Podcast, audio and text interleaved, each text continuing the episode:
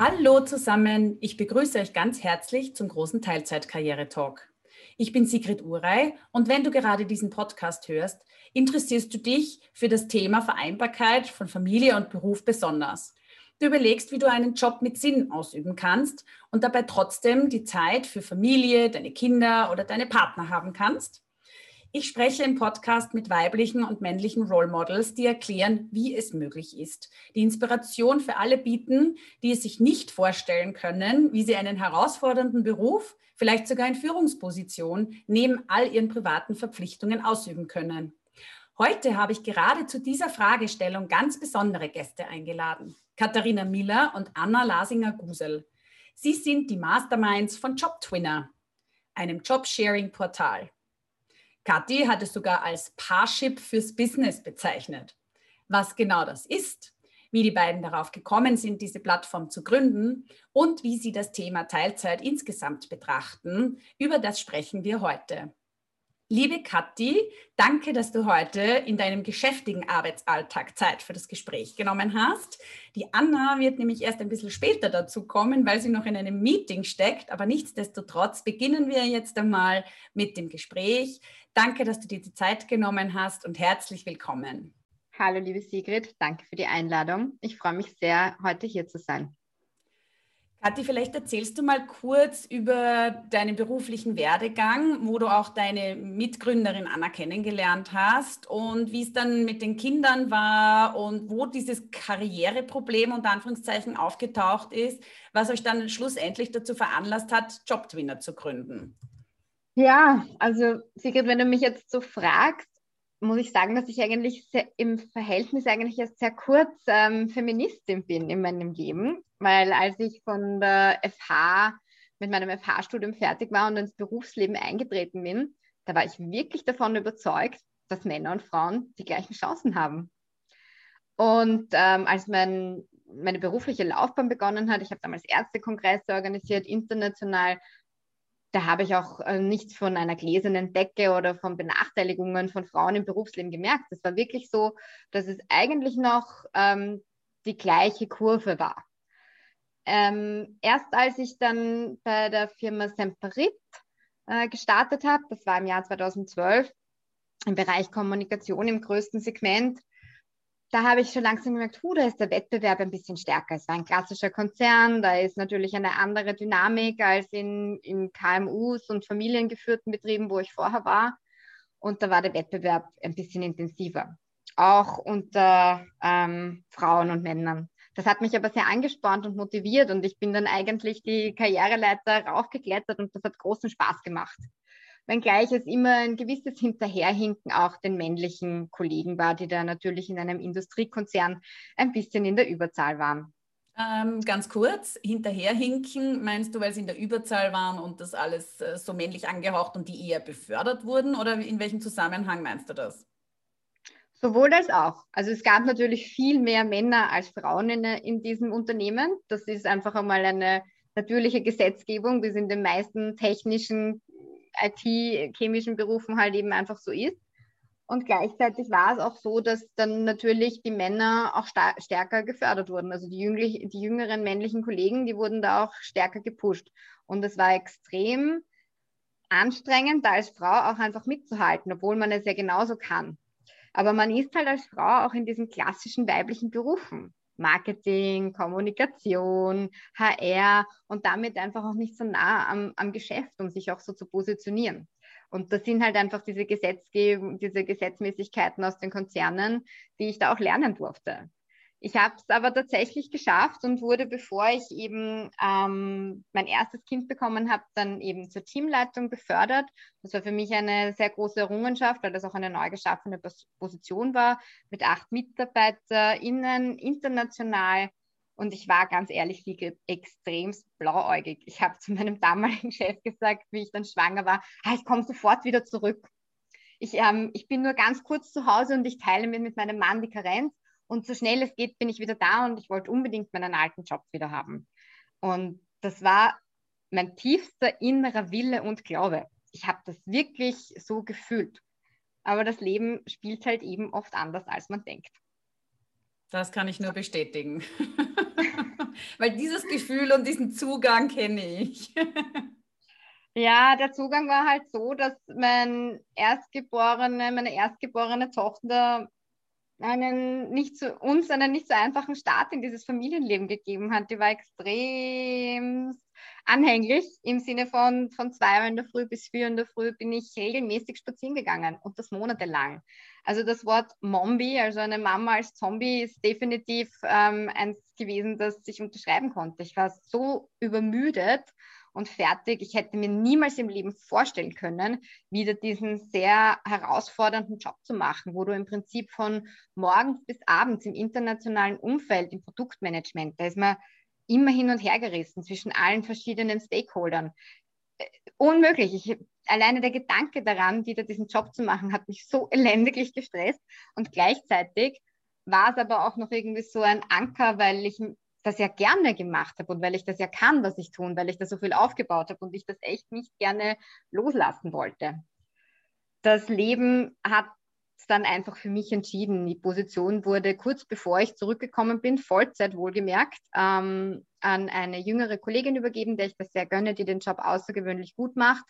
Und ich muss ganz ehrlich sagen, es hat mich tief getroffen und ich war nicht böse. Ich wurde auf dieses klassische Abstellgleis gestellt ähm, mit irgendeiner Fachexpertenposition, die war okay für mich. Ich konnte im Prinzip machen und tun, was ich wollte, weil sich kein und kein Schwein mehr für mich interessiert hat.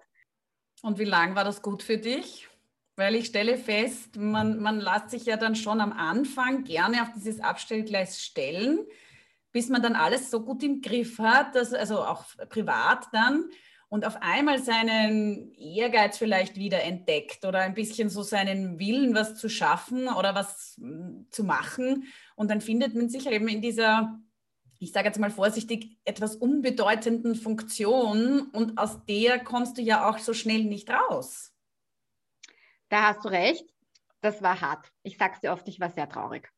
Also gerade die ersten Monate, ich, ich möchte auch ein bisschen ehrlich darüber sprechen, dass so ein Wiedereinstieg ähm, nicht einfach ist.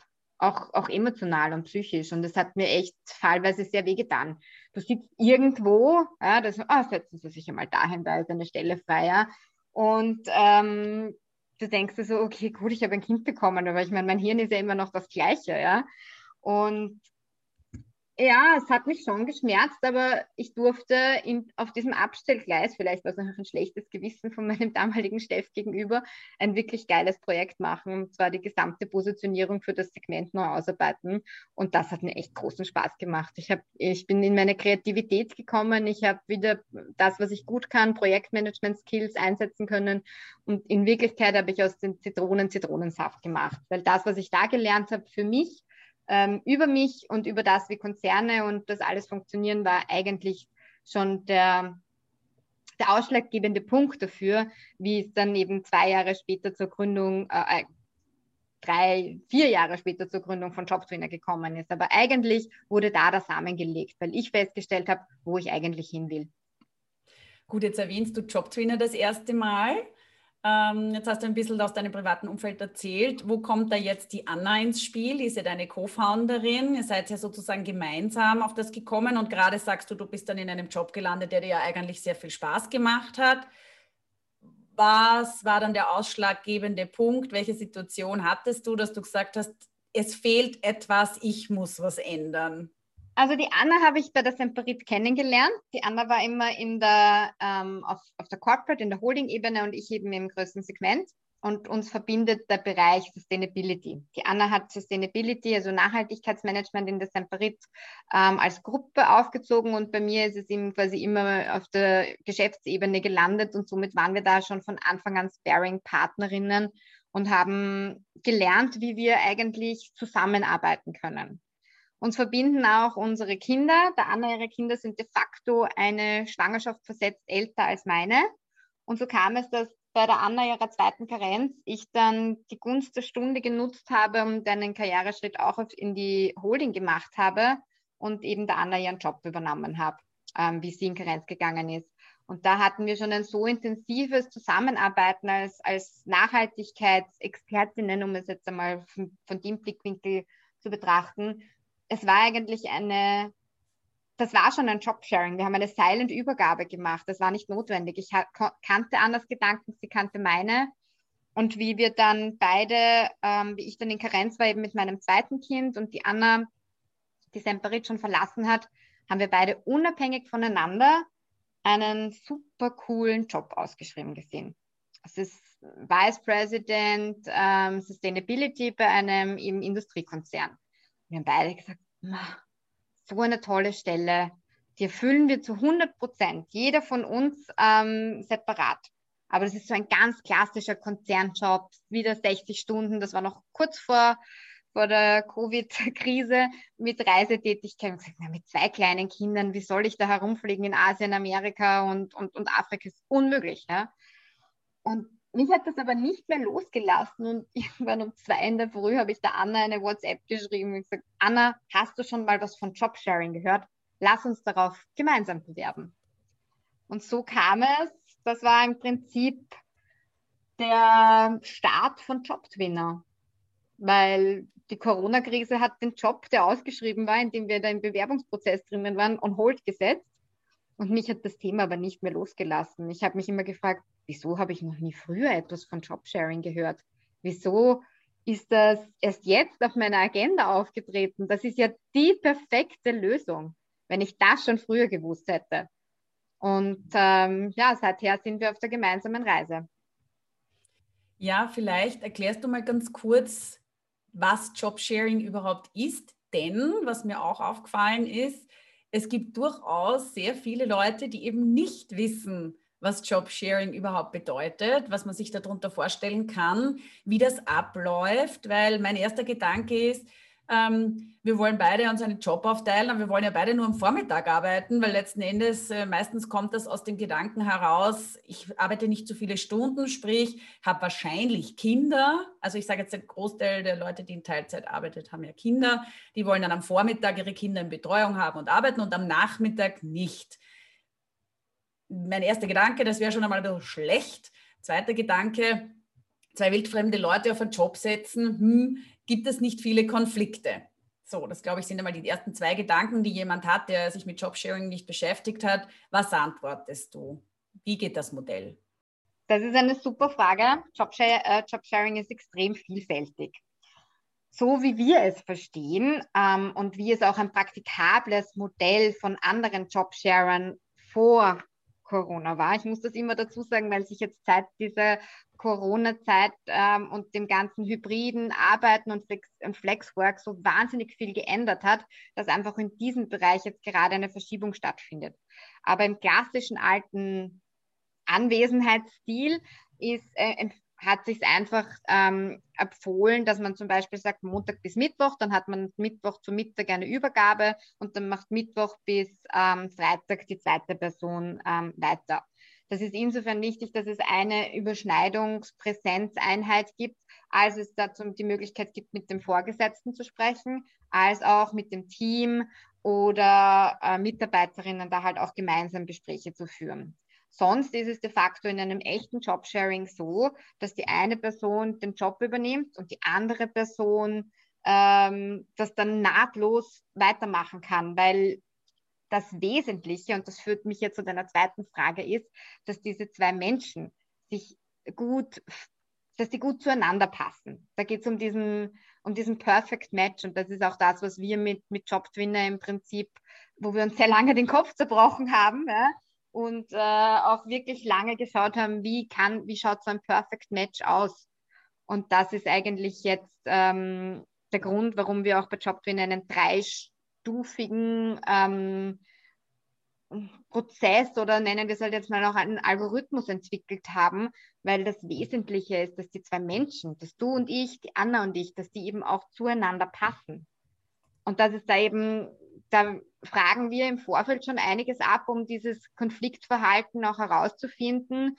Und das führt mich eben auch zu deinem Entry ein bisschen wie bei Parship nur für Business. Ja? Also jeder, der sich mal bei Parship angemeldet hat, ähm, auch nur probehalber kennt dieses Wheel, dieses Parship Wheel, wie zwei zueinander passen. Mit einem Scoring von, weiß ich nicht, 80 bis 120 Prozent. Im Prinzip ist es bei Jobtwinner ähnlich. Ja. Wir schauen uns auch verschiedene Ebenen an, Persönlichkeit, Werte, ähm, Kommunikation. Und dann natürlich, weil es eine berufliche Sache ist, eben auch das berufliche Wie zwei zusammenpassen. Und dann wehe, wenn sie losgelassen. So.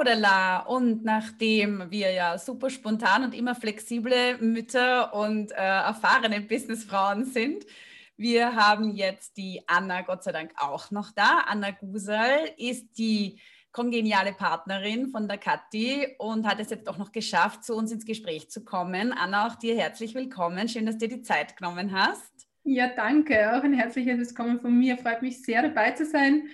Und äh, ja, Haute Volée aus, aus einem vorigen äh, Termin äh, hier in den Podcast hinein, finde ich super. Ja, äh, gleich zum Einstieg, Anna, vielleicht auch noch ganz kurz, was deine berufliche Historie ist. Ähm, die Katja hat schon erzählt, äh, ihr habt euch bei Semperit kennengelernt, du hast auch zwei Kinder, aber vielleicht, dass wir ein bisschen was erfahren über dich, was du so jobmäßig machst und ähm, worum es dir geht. Was ist für dich das Wichtigste bei eurem Projekt, bei Jobtwinner? Was ist da dein, dein Antrieb und die Leidenschaft, die euch da, da so zusammengeführt hat? Ja, also ich, ich ähm, habe in dem Sinn eigentlich eine klassisch unkonventionelle Karriere hingelegt.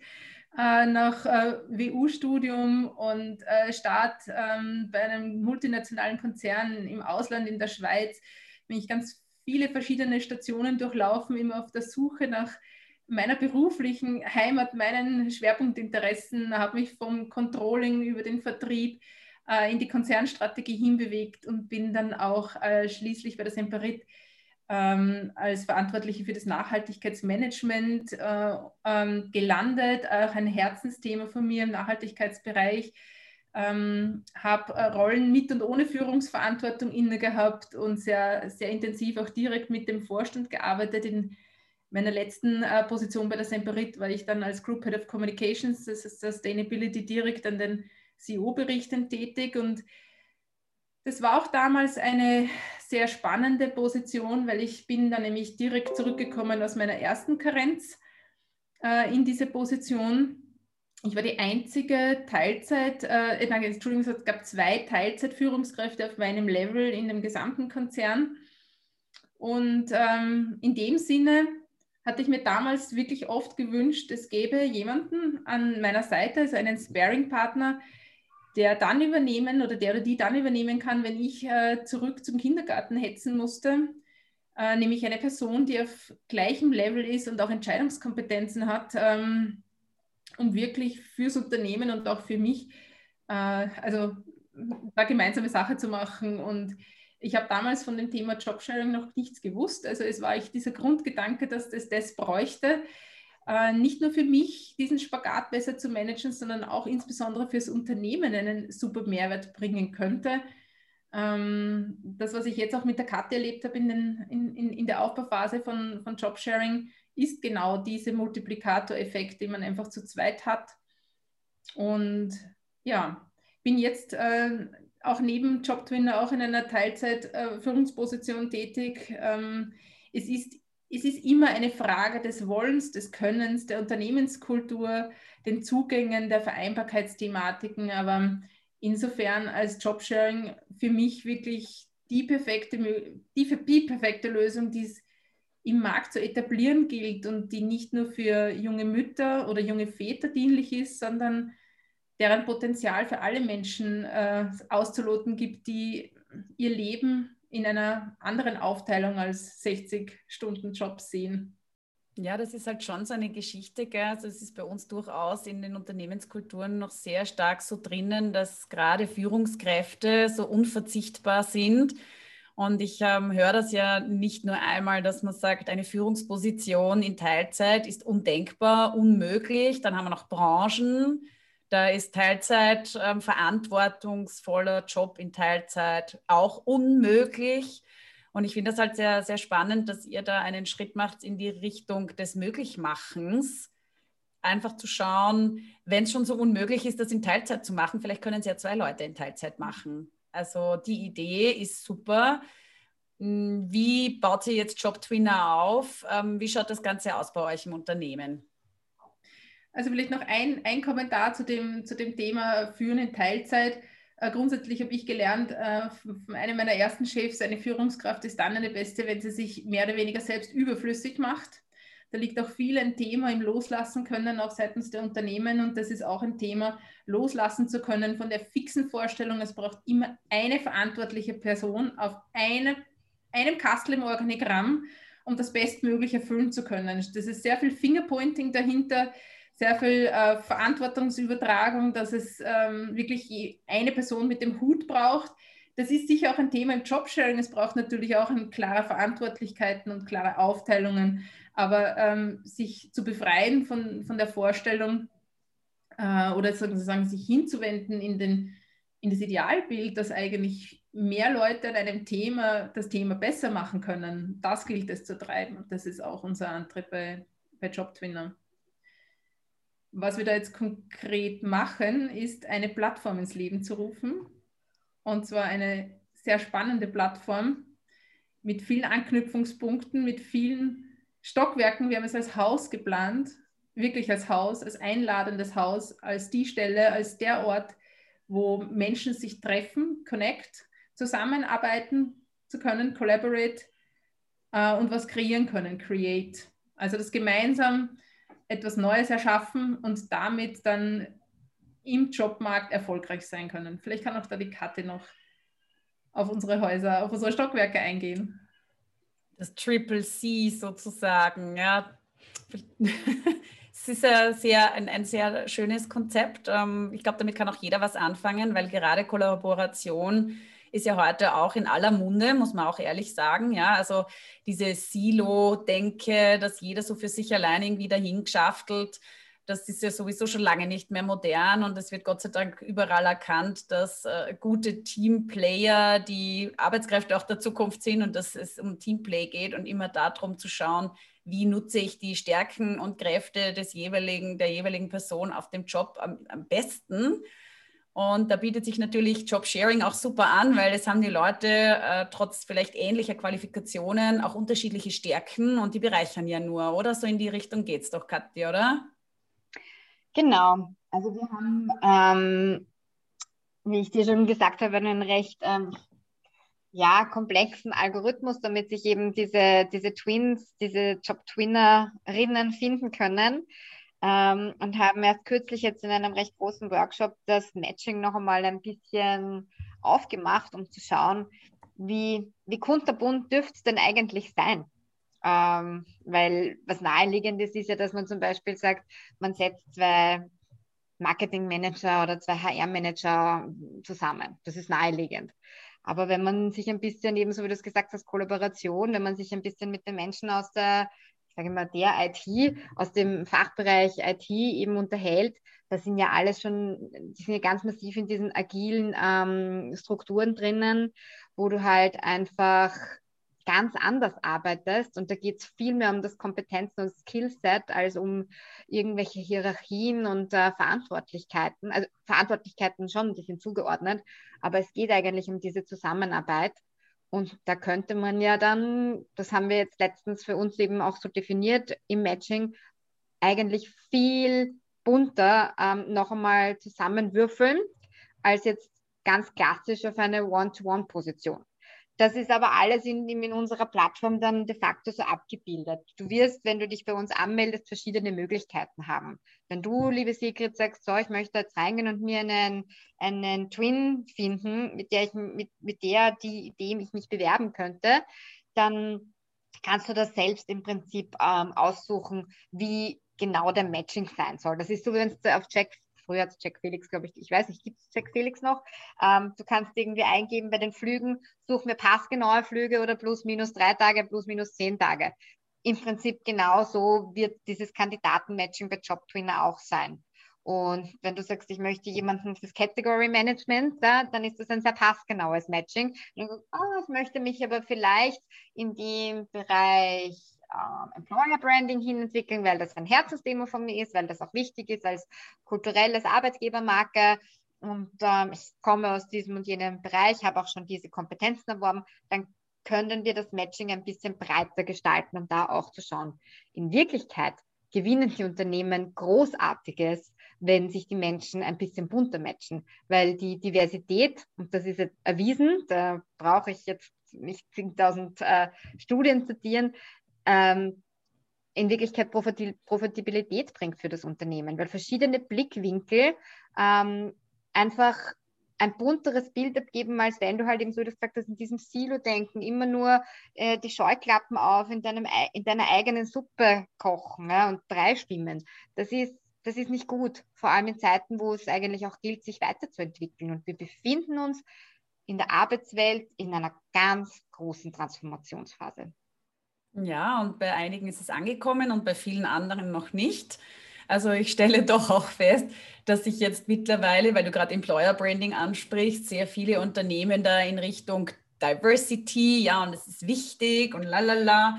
Und in Wahrheit wird Diversity sehr oft meiner Meinung nach ein bisschen missverstanden. Ähm, hier einen äh, Schwulen und dann noch eine, ein paar Frauen und dann sind wir schon fertig mit der Diversity.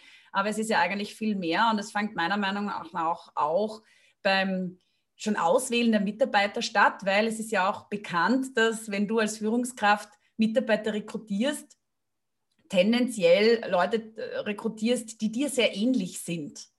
Also man muss ja sich selbst da ein Schnippchen schlagen, um das Team etwas diverser aufzustellen, musst du eigentlich über deine eigenen Interessen drüber hinweg entscheiden und Leute einstellen, die dir vielleicht vom Bauchgefühl her gar nicht so taugen, die über dem Team letzten Endes viel bringen. Also ich bin sehr gegen blindes äh, KI-Recruiting, ja, wo du dann sagst, irgendein Algorithmus ähm, qualifiziert und disqualifiziert einen Bewerber. Das finde ich ehrlich gesagt nicht gut. Aber vielleicht kann die IT uns ein bisschen unterstützen, uns Kandidaten aufzuwerfen, die ich als Mensch, Führungskraft jetzt so gar nicht ausgewählt hätte, sondern die der Algorithmus mir vorschlägt, weil er sagt, es ist sinnvoll. Ist das so vielleicht auch ein bisschen zu sehen?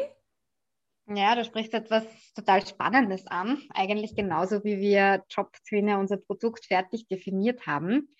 Ähm, das Thema Unconscious Bias ist etwas, was mir, was gerade im Recruiting nämlich massiv ähm, reinspielt. Und das ist ganz, ganz schwierig. Jeder Mensch hat das. Also das ist extrem schwer auszuschalten. Da kannst du zig Trainings machen und Berichte darüber lesen.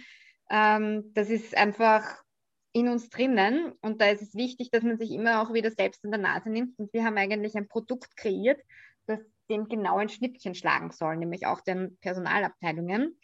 Weil wenn du dich bei uns bewirbst, also wenn du dich bei uns sozusagen registrierst und deinen, deine Matches, deine, deine passenden Twins findest, es ist ja so wie im echten Leben. Jeder Topf hat mehrere passende Deckel. Es gibt nicht nur die eine große Liebe. Es gibt Gott sei Dank äh, viele Menschen, die gut zu uns passen in unser Umfeld. Auch wenn man es zuerst einmal nicht glaubt. da hast du recht. Es ist halt einfach so, dass du dann halt eben eine Vielzahl von möglichen Matches hast. Und wir, ähm, du gehst mit dann dieser Person, zum Beispiel die Anna und ich. Wir sind nicht die Anna Gusal und die Katharina Miller, wir sind zusammen Uncut Millersbus. Wir sind ein Avatar. Wir kreieren sozusagen eine virtuelle Ersatzidentität, ähm, die sich stellvertretend für die Anna und mich oder für dich und mich oder für Susi und Fritzi ähm, auf äh, Positionen bewerben kann. Das heißt, im Bewerbungsmarkt wirkt die virtuelle Ersatzidentität wie ein Fulltime-Äquivalent und kommt, ist sozusagen ähm, wirkt, wie wenn sich eine Person bewerben würde. Und jeder Recruiter, also es ist nun mal eine Tatsache, dass die Anna und ich zusammen wesentlich besser sind als ich alleine und die Anna alleine. Das heißt, zusammen sind wir quasi ein Wunderwutzi. Allein, alleine sind wir auch cool. Aber dieses eben, dieses Eins plus Eins ist viel mehr als zwei. Ja? Das wenn die Avatar-Bewerbungen auf den äh, Personaltischen liegen, dann fragen, ist das, wir haben das fast schon ein bisschen runter reduzieren müssen, damit das nicht so, okay, was sind denn das für, für großartige Persönlichkeiten im Sinne von auch eben mit ähm, erreichten ähm, beruflichen Erfahrungen. Ja, die eierlegende Wollmilchsau schaffen. genau, aber damit kannst du den Unconscious Bias auch ein bisschen aus dem Weg gehen, weil der Avatar ist, bist nicht du, der bin nicht ich und der ist auch nicht die Anna. Und der ist auch nicht die Susanne oder der der Heinrich. Der Avatar ist sozusagen das Bindeglied zwischen eben den, den beiden Job-Twinnern, die sich gefunden haben, und den Unternehmen. Und er wirkt wie eine Person. Und der bekommt eben auch dementsprechende gemergte, vereinte Bewerbungsunterlagen, also Application Documents. Und da haben wir sehr viel eben aus diesem ganzen Recruiting, aus diesen Unconscious Bias Dokumenten und auch aus diesen künstlichen ähm, Intelligenzalgorithmen mit reingenommen, damit wir da natürlich ähm, herausstechen und das ganze Thema, oh, dann nehme ich mir jetzt eine Frau oder einen Schwulen, so wie du es gesagt hast, dann gleich mal wegfällt, weil Avatar. Habt ihr das schon einmal getestet? Wie das ankommt, äh, wie, wie ein Recruiter auf das reagiert oder wie das auffällt oder wie ist da so die, also ich, ich versuche es mir gerade vorzustellen, es klingt ja auch wirklich witzig und auch sehr komplex, aber was macht euch so zuversichtlich, dass das dann auch klappt? Die Praxis. Ähm, es gibt die erfolgreichen Jobsharing-Twins und ich sage ganz bewusst Twins und nicht Tandems, ähm, weil es ist ja im Prinzip wie ein Twinny um jetzt das mal ähm, hineinzubringen, die arbeiten so. Also ein ganz, eines der ersten berühmten Jobsharing Twins war in, ähm, in der Schweiz, ich glaube, so, oder ist Unilever. Die treten als Chan auf. Ich glaube, sie heißen Christina und Anna-Maria. Ähm, bei ähm, einem bayerischen Unternehmen haben sie sich auch schon diese äh, Namenkombinationen gegeben. Ich glaube, sie heißen Lidecker und also es ist eine Kombination aus Lydia und Rebecca. Und die Praxis hat uns eigentlich darauf gebracht, dass das eigentlich die praktikabelste Variante ist, um auch Jobsharing im Unternehmen da leicht und einfach etablieren zu können. Weil sonst ach, rufe ich heute die Katharina Millan oder rufe ich die Anna Guserland, fragt dann der Chef. Nein, es gibt eine E-Mail-Adresse, es gibt eine Telefonnummer und die ist erreichbar. Und wie die zwei sich das ausmachen, die Twin, das ist deren Job. Wichtig ist, dass natürlich der Job erfüllt ist. Ja?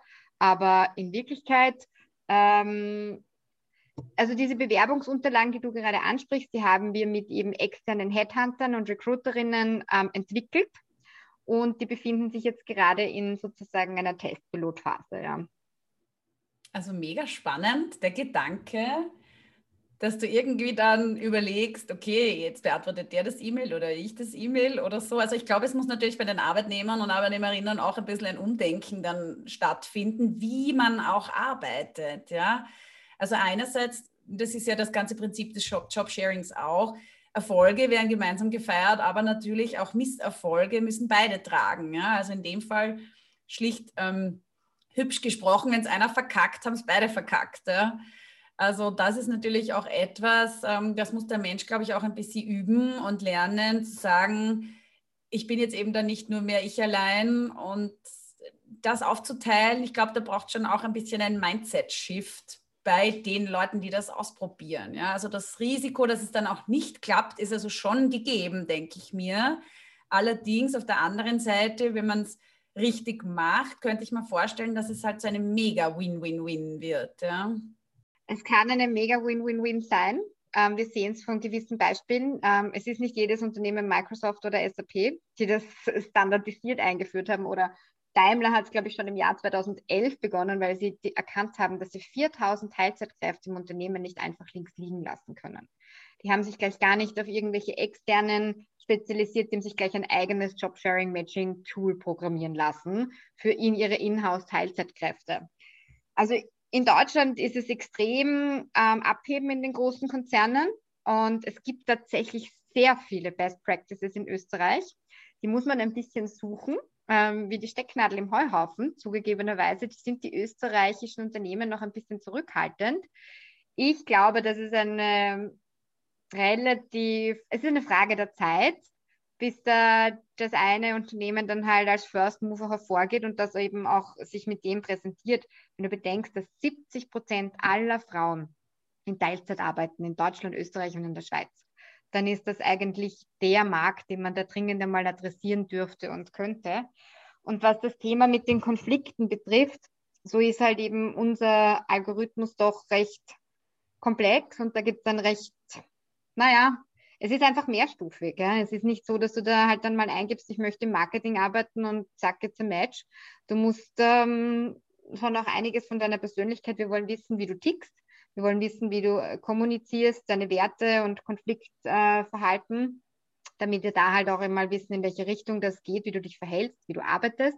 Und dann gibt es auch noch ein geführtes ähm, sozusagen E-Learning, Get Together, damit man sich auch erst einmal kennenlernt, weil am Ende des Tages ist es immer eine Chemiesache, also auch bei Parship. Ja, du musst schauen, wie stehen wir uns zu Gesicht, wie, wie hört sich die Stimme, kann ich die Person, ist mir die sympathisch auf der anderen Seite der Leitung ja, oder auf der anderen Seite des Bildschirms, um es jetzt mal so zu sagen. Und ähm, erst wenn all das sozusagen erfüllt ist, erst dann ähm, wird diese Avatar-Erstellung gemacht, erst dann it's a match. Und da gibt es schon mal einige unter Anführungsstrichen Mini-Aufgaben, die man gemeinsam als potenzielles Twinny dann lösen muss, weil wenn man es jetzt nicht mal schafft, sozusagen die Basics, dann wird es auch wahrscheinlich im beruflichen Kontext nicht funktionieren. Was wir auch empfehlen und womit wir auch schon eben kooperieren, ist, dass wenn Unternehmen wirklich sagen, sie gehen auf diese Reise Jobsharing, sie machen das, es muss gestützt sein vom Unternehmen, es muss von ganz oben kommen und eben nicht nur so Greenwashing-mäßig oder ein bisschen Diversity-Washing-mäßig. Ähm, das muss gewollt sein als richtige neue Ausrichtung, weil wir sagen, wirklich einmal etwas ändern wollen. Und wir empfehlen eine Begleitung der Twins für die ersten ein bis drei Monate ein gescheites Onboarding. Wir geben natürlich Unterlagen mit. Ähm, wir haben aber auch mit etlichen Coaches, die auch in dem Bereich eben spezialisiert sind, sowohl in Österreich, in Deutschland und in der Schweiz gesprochen, die da halt dann diese ähm, Begleitung der Twins machen würden. Ja, ich kenne das eben auch äh, aus Deutschland von einem Unternehmen, die da auch äh, ganz hart ähm, empfehlen, dass es unbedingt begleitet werden muss, weil das eben nicht von einer äh, HR-Abteilung einfach so mitgenommen werden kann, sondern man muss wirklich schauen. Und ich kann mich erinnern, ähm, dass da eben gesagt worden ist, wenn du es einmal versuchst, und dann es halt nicht richtig begleitest und nicht richtig unterstützt und dann geht es in die Hose, dann sagen natürlich, und in Österreich, glaube ich, haben wir großes Potenzial für das, dass wir sagen, ah, habe ich von Anfang an gewusst, dass das nichts wird, ja, und dann landet es wieder in der Schublade und äh, wird nie wieder versucht, ja. Deswegen, wenn man den ersten Versuch quasi mit etwas mehr Aufwand und sicher auch etwas mehr finanziellen Ressourcen aber zum Erfolg bringt, ja, dann äh, ist die Wahrscheinlichkeit sehr groß, dass es dann halt auch ein nachhaltigeres Programm sein kann. Und da erfordert es vielleicht auch ein bisschen Mut und äh, auch ein bisschen Zeit und Aufwand, was durchaus klar ist. Aber wir reden alle über neues Arbeiten und wie sich nicht alles transformiert, dann muss ich halt irgendwie, mal, irgendwann muss ich mich bewegen, irgendwann muss ich meinen Hintern vom Stuhl heben und einfach was machen. Ja? Also das ist natürlich auch klar, dass ohne etwas anzugreifen keine Veränderung kommen wird. Ich glaube aber trotzdem, dass gerade auch im Sinne der neuen Generationen, die in den Jobmarkt nachkommen, solche Modelle auch unabhängig von Kindern interessant werden. Weil, ähm, wie gesagt, das ist jetzt, das, der Lebensinhalt kann auch mehr sein als der Job und es muss nicht notgedrungen mit Kindern zu tun haben, dass jemand sagt, ich interessiere mich für Jobsharing.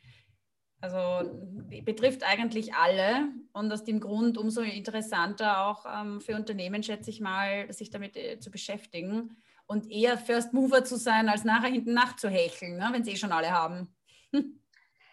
Ich nehme alle. Ich bin da nicht so. Für mich ist es wirklich das Thema, dass es eigentlich eine super Lösung ist für Menschen, die Teilzeit arbeiten möchten.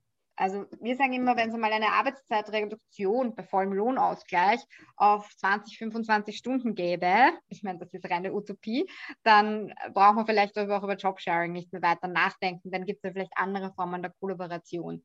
Worum es uns geht, dass sich im Arbeitsmarkt die, die Arbeitszeit, die generelle Arbeitszeit, die normale Arbeitszeit seit, ich weiß nicht, 40 Jahren nicht mehr bewegt hat.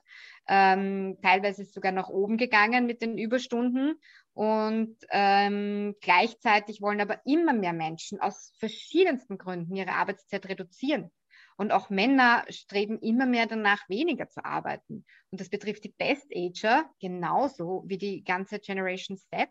Also wenn du dich in da in beide Richtungen unterhältst, das ist ja ein enormes Wissen, dass da, wenn man jetzt einfach die 50-Plus-Generation hernimmt, die willst du dich nicht einfach verlieren aus dem Arbeitsmarkt. Ja, die sind teuer, die sind lange da, aber die wollen nicht mehr 50, 60 Stunden arbeiten. Die willst du aber auch nicht verlieren. Das ist ja Know-how in deinem Unternehmen. Das kann man ja auch generationenübergreifend an Jüngere weitergeben, die sich vielleicht noch in einer Ausbildung, ähm, Masterstudien, PhD, das dauert ja alles Ewigkeiten heutzutage muss zugegebenerweise sagen, zu meiner Zeit war das einfach vier Jahre fertig. Und, ähm, oder vielleicht entscheidest du dich vielleicht mal ein paar Jahre zu arbeiten und dann noch eine Ausbildung zu machen.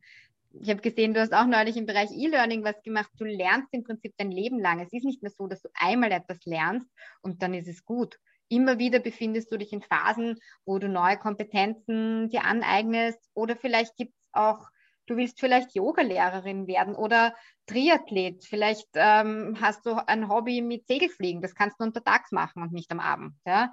Oder Pflege. Das ist ein ganz ein großes Thema, der gesamte Care-Bereich. Den möchte ich jetzt gar nicht da aufreißen, weil das ist ein eigener Podcast-Inhalt. Ja? Es sind die Gründe mannigfaltig und das ist äh, egal, welches Alter und welches Geschlecht. Es ist ein darauf einlassen, da hast du recht, sowohl auf Seiten der, der Job-Twinner, also auf Seiten der Bewerber, aber die können nur gewinnen, als auch auf Seiten der Unternehmen, die auch nur gewinnen können, weil unter uns, es ist nicht einmal teurer, weil ja immer wieder dieses, ah, da muss ich ja dann zweimal die Sozialversicherung zahlen. Nein, also man kann da jetzt nicht alle über den Kamm scheren, weil Gehälter ja und eben äh, diese Systeme unterschiedlich ausdefiniert sind, aber es wird in der Regel nicht teurer. Ganz im Gegenteil, du gewinnst nur. Und früher oder später wird sich das so etabliert haben, dass das halt ein rollierender Effekt ist. Wer macht denn heutzutage noch einen Job länger als fünf bis zehn Jahre? Die Leute, ähm, die Kinder kriegen und dann in Teilzeit in Elternzeit zurückkommen. da hast du recht. Ja. Das ist auch die Zielgruppe, weil die will wechseln und die kommt nicht raus aus dieser Rolle. Das ist unter anderem ja sicher auch ein Grund. Ja. Das, das stimmt natürlich, dass das auch durchaus öfter mal der Fall sein kann, dass man dann sagt, so, jetzt habe ich diese geschützte Elternzeit, ähm, will mich vielleicht verändern, kann aber nicht, weil einerseits mag ich die Elternzeit nicht aufgeben, weil das ist ja Sicherheit und andererseits kriege ich in Teilzeit sowieso nirgendwo anders einen Job. Genau, ich glaube, 2% ausgeschriebene Teilzeitjobs oder so gibt es auf einen Markt, wo 70 Prozent in Teilzeit arbeiten. Also da muss man sich schon einmal fragen, ähm, irgendwo stimmt es da nicht. Ja? Also es ist eben einfach ein Bedürfnis der Arbeitnehmer. Die Gesellschaft funktioniert so und es ist auch ein gesellschaftlicher Beitrag, den wir da leisten. Geht es uns gut? Sind wir entspannter? Sind wir nicht gestresst im, im Job? Aus welchen Gründen auch immer. Wir sind viel kreativer, wir können eine bessere Leistung bringen und am Ende des Tages, es gibt weniger Fehlzeiten, weniger Krankenstände. Da profitieren ja auch alle Unternehmen davon. Das ist ja auch einfach ein Business Case, das muss man auch einfach mal so sagen. Man kann es auch mal runterrechnen. Also, wie ich schon gesagt habe, Win-Win-Win auf allen Seiten. Das heißt, äh, eine wirklich super spitzen Idee. Also, ich kann mir immer noch nicht ganz vorstellen, wie dieser Algorithmus um Gottes Willen zu programmieren gewesen ist, weil es klingt schon äußerst äh, kompliziert äh, und sehr tiefgründig auch. Aber die Idee dieses Avatars ähm, fasziniert mich sehr. Also, ich bin gespannt, wie es da bei euch weitergeht. Du hast ja gesagt, ihr äh, launcht euer Business jetzt ganz groß im Oktober. Vielleicht noch zwei Worte dazu, Kathi. Der Plan ist, also es wird gerade alles programmiert, das heißt, wir, wir schwitzen noch. Ähm, wir haben uns da ähm, externen Support, ähm, wir sind mittlerweile eine recht kunterbunte Truppe, die sich teilweise, die sich teil, glaube ich, vor zehn Tagen das erste Mal in Persona gesehen hat, weil bis jetzt war alles nur über, über halt eben Zoom und Co. Und ja, ähm, im August, schätze ich einmal, wird das, ähm, wird das einmal ins Beta-Testing gehen und dann werden wir einige Unterlagen vorbereiten und große Kampagnen und im Herbst sozusagen, Pi mal Daumen, ist dann der Start dafür, dass du dich wirklich anmelden kannst und wie bei Parship dann mal dein Profil anlegen kannst oder bei LinkedIn oder bei Xing oder wie diese ganzen Plattformen nicht heißen und dann kannst du schon ins Matching gehen. Und da wird das dann einmal groß getestet und dann bekommst du, liebe Sigrid, gleich deine Twins und deine möglichen Avatare, mit denen du sozusagen ins Rennen gehst. Und wir freuen uns da über Feedback. Es ist ähm, nichts in Stein gemeißelt. Wir wollen dann auch noch lernen und verbessern. Ja gut, ich meine, das ist normalerweise bei solchen ganz neuen Ideen ganz klar, dass du erst einmal nachbessern musst und einmal in ein paar Feedback-Schleifen gehen. Das habe ich jetzt auch in meinem E-Learning Manager-Kurs gelernt, ja. und Qualitätssicherung und Co. sicherzustellen. Genau. Also ja, aber trotzdem, es klingt wirklich extrem spannend, Kathi. Ich freue mich wirklich sehr, dass ihr heute da wart und uns ein bisschen was darüber erzählt habt, wie das funktionieren kann und auch wirklich ein bisschen herausgestrichen habt, was die wirklich ja, unschlagbaren Argumente und Vorteile eigentlich dieses Systems sind und wären. Und ähm, ich hoffe sehr, dass der eine oder andere jetzt inspiriert ist, a, weil er weiß, was Jobsharing ist, b, äh, weil er wirklich erkennt, was für Vorteile es bringt und C, vielleicht auch sein Unternehmen darauf mehr anspricht und einfach darauf hinweist, dass es solche Dinge geben kann, weil es ist ja oft so ein, ich habe mal gehört und lass uns doch mal drüber nachdenken, muss ja von allen Seiten kommen. Und ähm, ja, also ich gehe mal davon aus, dass dieses Ding wirklich, wirklich Potenzial und vor allem Zukunft hat, vor allem eben heutzutage, ähm, wo wir alle über neues Arbeiten reden und ähm, dann glauben, wenn wir einmal drüber gesprochen haben, ist es erledigt. Ähm, bin schon sehr gespannt, wie das mit euch weitergeht und wir bleiben dran. Sehr gerne. Und just do it. Also ich kann wirklich jeden und jede nur dazu ermutigen, wenn du schon eine Freundin, Partnerin, Arbeitskollegin hast, mit der du sagst, hey, ja, wir können das. Bewerbt euch zu zweit. Die Resonanz ist großartig und meldet euch gerne bei Jobtrainer. Wir unterstützen euch auch jetzt schon bei einer gemeinsamen Bewerbung. Ähm, lasst coole Teilzeitjobs nicht liegen. Also Vollzeitjobs nicht liegen, nur weil sie Vollzeit ausgeschrieben sind. Also wir supporten da auch jetzt schon, bevor das Ding live ist und ähm, ich finde, es geht wirklich darum, dieses Thema zu promoten. Und danke, Sigrid, auch für die Einladung heute. Es ist großartig, mit dir über das Thema Karriere in Teilzeit zu sprechen. Danke, Kathi. Danke auch an die Anna. Die musste schon wieder ins nächste Meeting weg, aber wir haben Gott sei Dank auch von ihr ein bisschen was hören können, wie sie an die ganze Sache herangeht und ähm, wie auch ihr Herz für das ganze Projekt schlägt. Also in diesem Sinne danke ihr zwei, dass ihr euch die Zeit genommen habt und da wart und dieses Konzept auch vorgestellt habt und hoffentlich, wie schon gesagt, eine große Inspiration für viele Leute seid, wie es wirklich funktionieren kann und wie Arbeiten anders gedacht werden kann. Vielen Dank. Danke. So, ihr Lieben, und wenn euch dieser Podcast heute gefallen hat, freue ich mich wie immer sehr, wenn ihr ihn auf der Podcast-Plattform eurer Wahl abonniert. Ihr könnt ihn natürlich auch gerne bewerten und mit Freunden und Bekannten teilen. Gerade heute bei dem Thema Jobsharing, glaube ich, hat, war für viele Leute wirklich ein ganz neuer Blickwinkel auf das Thema Teilzeit auch mit dabei.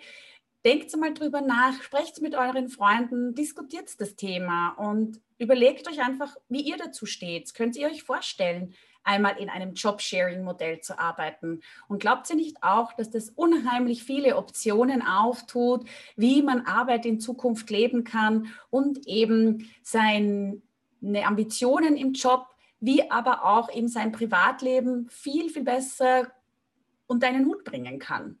Also denkt mal drüber nach, diskutiert es. Ich hoffe, wir waren wirklich eine Inspiration mit diesem Gespräch für euch, für eure Gedanken dazu. Ich bedanke mich sehr herzlich. Solltet ihr eben, wie gesagt, äh, uns auch weiterempfehlen, und ich hoffe eben, dass wir auch dadurch immer mehr Leute mit diesen spannenden Themen und diesen tollen Talkgästen erreichen und viele neue interessierte Zuhörer zum Podcast in diese Themen reinholen. Vielen Dank von meiner Seite für eure Unterstützung.